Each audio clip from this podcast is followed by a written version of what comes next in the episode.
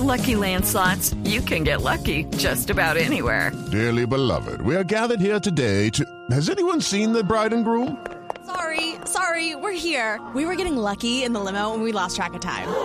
No, Lucky Land Casino, with cash prizes that add up quicker than a guest registry. In that case, I pronounce you lucky. Play for free at LuckyLandSlots.com. Daily bonuses are waiting. No purchase necessary. Void where prohibited by law. 18 plus. Terms and conditions apply. See website for details. Son las 2 de la tarde, 31 minutos. Aquí están las noticias. Una persona muerta deja a esta hora los enfrentamientos entre la fuerza pública y campesinos que se oponen a la erradicación de cultivos ilícitos en Argelia, Cauca. Freddy Calvache. El alcalde de Argelia, Cauca, Elio Gentil Adrada, acaba de confirmar que una persona murió durante los enfrentamientos que se registran entre la fuerza pública y campesinos del corregimiento del Sinaí que se oponen a la erradicación de cultivos ilícitos. Mediar este, esta problemática que se viene presentando en nuestro municipio para que no haya, no siga la confrontación entre la fuerza pública y la población civil. El mandatario dijo que la situación es complicada toda vez que los enfrentamientos recrudecen con el pasar de las horas. En Popayán, Freddy Calvache, Blue Radio. La Cancillería colombiana aseguró que los ataques en París no afectarán el levantamiento del requisito de la visa Schengen, aunque aclaró que cada país puede autorizar el ingreso a su territorio. Detalles con Diego Monroy. La Cancillería colombiana anunció que debido a los últimos atentados registrados en Francia, algunos puestos migratorios podrían negar la entrada a los colombianos a la Unión Europea. El director de Asuntos Consulares de la Cancillería, Javier Darío Higuera. Los puestos migratorios de toda Europa y de todo el mundo van a estar más exigentes por los requisitos de entrada y por lo tanto la probabilidad de que se incremente el número de inadmisiones es alta. Con la eliminación del visado Schengen para los colombianos en los próximos días, se entregaron una serie de recomendaciones para evitar estas inadmisiones misiones. Tener un pasaporte válido y vigente debe tener el tiquete de regreso y debe contar con los recursos económicos suficientes para sufragar su estadía en territorio europeo. La Cancillería recordó que el próximo 24 de noviembre pierde validez en todo el mundo y sale de circulación el pasaporte convencional. El Ministerio de Relaciones Exteriores asegura que con esto no se quiere decir que se tenga que sacar de manera inmediata el nuevo pasaporte de lectura electrónica. Diego Fernando Monroy, Blue Radio.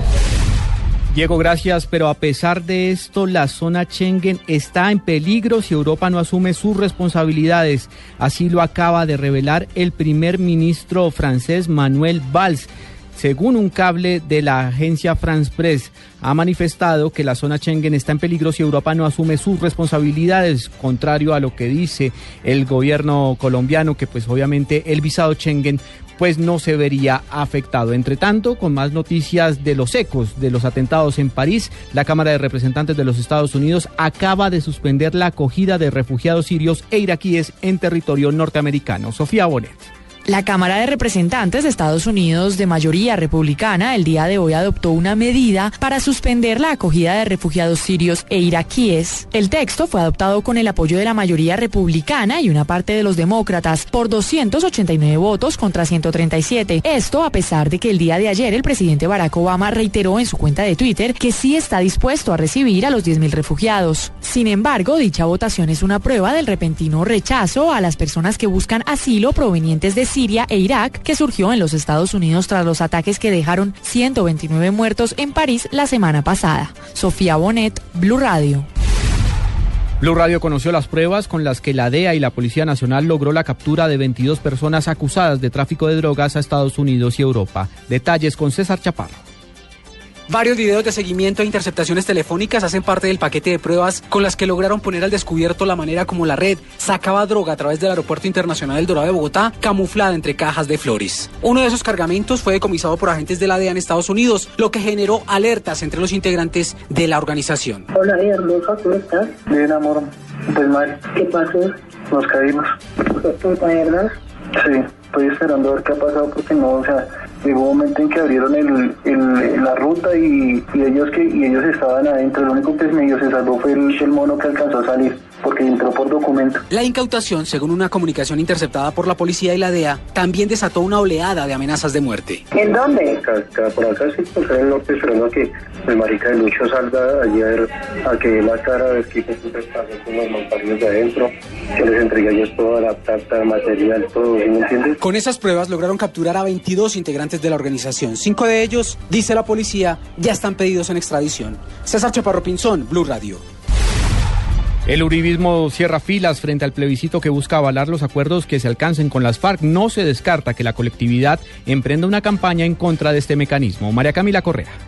La representante a la Cámara de Alianza Verde, Ángela Robledo, dijo que la decisión de la bancada del Centro Democrático era previsible, pues han demostrado su oposición al proceso de paz. Me parece que es un exabrupto que comparen esta, este mecanismo de, de, representación con el plebiscito de Hitler. El representante a la Cámara del Partido Conservador, Telésforo Pedraza, consideró que la bancada sí tuvo garantías en la votación. Tuvieron la oportunidad de hacer uso de la palabra. Ellos no se ellos no tienen argumento alguno para decir que no les permitieron el uso de la palabra. El representante a la Cámara del Partido de la U, Efraín Torres, dijo que aunque respeta la posición de cada partido, reprochó esta decisión. No comparto que se hayan salido la bancada de Centro Democrático para no asumir la responsabilidad de votar un sí o un no. El representante Torres dijo que esta decisión fue tomada para eludir una responsabilidad. María Camila Correa, Blue Radio.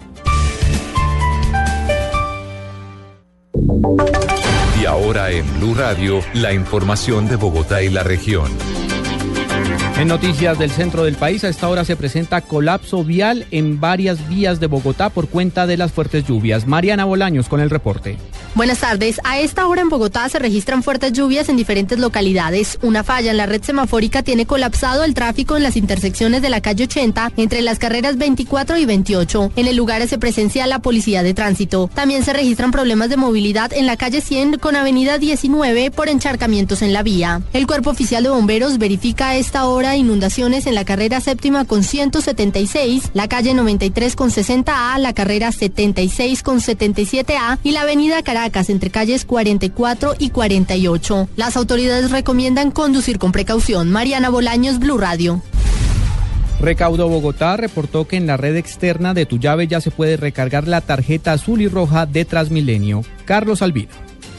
Hola, buenas tardes. ¿Usted es usuario del Transmilenio? Pues preste atención a esta información, porque ya están disponibles 3.200 puntos de red externa que permite recargar cualquier tipo de tarjetas del sistema. Es decir, donde se recargaban anteriormente las verdes, también ahora puede recargar las rojas, las azules y las de convenio. Sergio París, gerente del Transmilenio. Sí, nosotros a partir de hoy ya todas las recargas que se hagan de las distintas tarjetas se pueden hacer en la red externa de recaudo que apoya el sistema integrado de transporte público. Nosotros hemos venido llevando un proceso paso a paso.